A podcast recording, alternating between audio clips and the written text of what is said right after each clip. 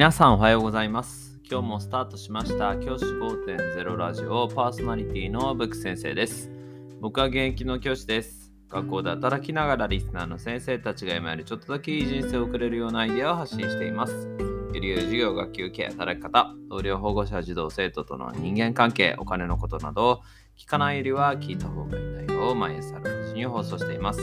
通勤の後から10分間聞き流すだけでも役立つ内容です。一人でも多くのリスナーの先生たちと一緒に良い教師人生を送ることが目的のラジオです。今回のテーマは、教育ニュース、公立学校教員給与、手当作るかなど論点整理というニュースについてお話をしたいと思います。このニュースは NHK ニュースからの抜粋です。残業代を支給しないと定められた公立学校の給教員の給与について、文科省の有識者会議は新たな手当を作るかなど論点を整理しました。残業代の支給については、教育の成果は勤務時間の長さのみに基づかないといった留意点も示しました。公立学校の給与は特給特法という法律によって月給の4%を上乗せする代わりに残業代が出ないことになっています。これは以前のラジオでお話をしました。業務負担に十分見合ってないという指摘も出されていますと。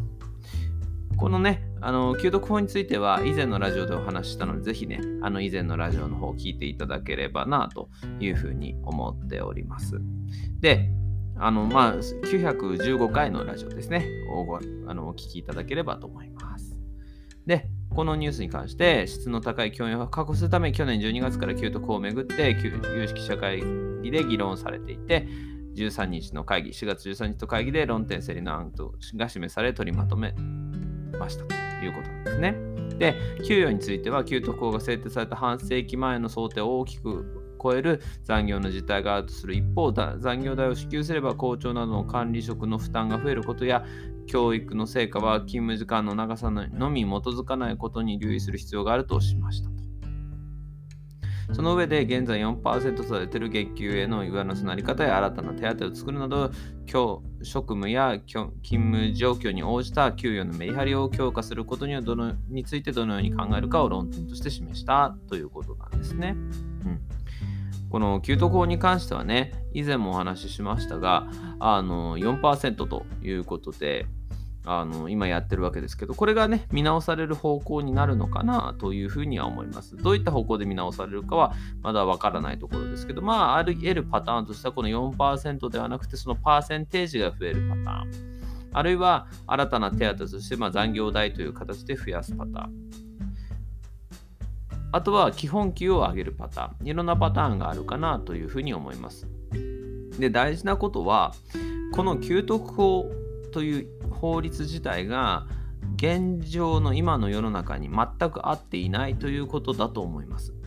今、この4%のルールというのは1966年度の教員の勤務状況に基づいているわけですよね。1966年度と比べて今はどう考えても仕事量が圧倒的に増えています。作らなければいけない書類も増えました。提出しなければいけない書類も増えました。教材を作るにあたっても、あれ、いろいろな観点から授業を作らなければいけなくなりました。僕の友人のね、あのお父さんが教員やってますけれども、やってました。もう退職されましたけれども、その先生に言わせれば、昔は良かったと。働く時間なんていうのはもう授業が終わって4時半には帰ってたよというようなことを言ってました。そして飲みに行ってたんだなんて話をよく聞いてました。そう考えると、そんな時代と比べたら今は全く違う時代になっているわけですから、そこに合わせた。あるいは教員のそのね、働き方に合わせたものに変えていくっていうことがすごく大事だというふうに思います。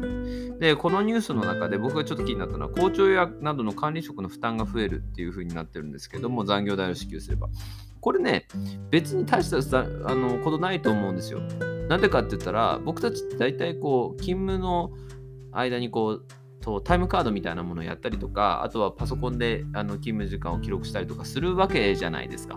って考えたら、管理職の負担ってそんなに増えないと思うんですよね。で、あるし、あのもちろん教育の成果は勤務時間の長さに基づかないっていうことその通りだと思いますだからあの無駄に働けとは全く思いません管理職の人も無駄に働いてる教員要は残業代目当てで働くような教員っていうのはそういったものを出す必要はないと思うんですけれども基本的に僕は学校の先生たちの中でそんなに残りたくて残ってる人も一部いるけれども本当に残らざるを得なくて残ってる人が大半だと僕の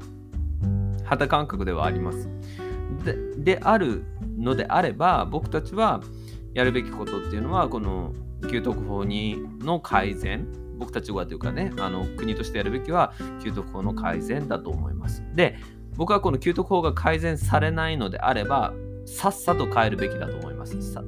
ととにかく給特法が改善される方向だと思うんだけども、それが改善されるまでの間、ちょっとでもね、これから1、2年の間かもしれないけれども、その間をさっさと変えることに注力した方がいいと思います。だって残業代出ないんだから、4%しか出ないんだから。って考えて、僕たちは、あの今働かされていること、このやりがいを搾取されていることを改めて考え直して、重大なあのことだと考えて4%しか出ないんだと思ってそういった気持ちでさっさと帰るこれすごく大事なことだと思います。うん、でやはり学校の先生たちが元気に過ごすこと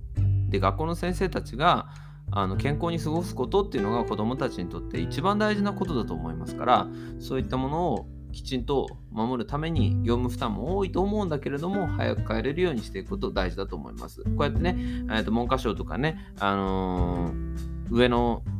立場の方々がいろいろ考えてくださっているわけですからその考えがねまとまるまでの間ちょっとでも時短をしていきましょうよ。もちろんこの給特法が改善されたとしても時短していくことをすごく大事だと思っています。残業代をもらおうっていう魂胆でね、働くっていうのは、なんてなんか本末転倒だと思いますし、僕たちが求めるべきは、ウェルビーイングだと思うんです。健康に生きること、よりよく生きることだと思うので、そういった意味で、この給特法の改善をまずは待ってみようという気持ちで、待ってる間は時短、時短、時短でどんどんやっていきたいなっていうふうに思っています。このラジオでもこの時短のテクニックをどんどん先生方とシェアしていきたいなと思っています。ちなみに僕は今月、ですが、1日だけ8時に帰ったことがあります。でもそれ以外は部活が終わった時間に帰るようにしています。そういった形で先生方とシェアしていきたいですね。じゃあ今日はこの辺で起立例着席。さよならまた明日。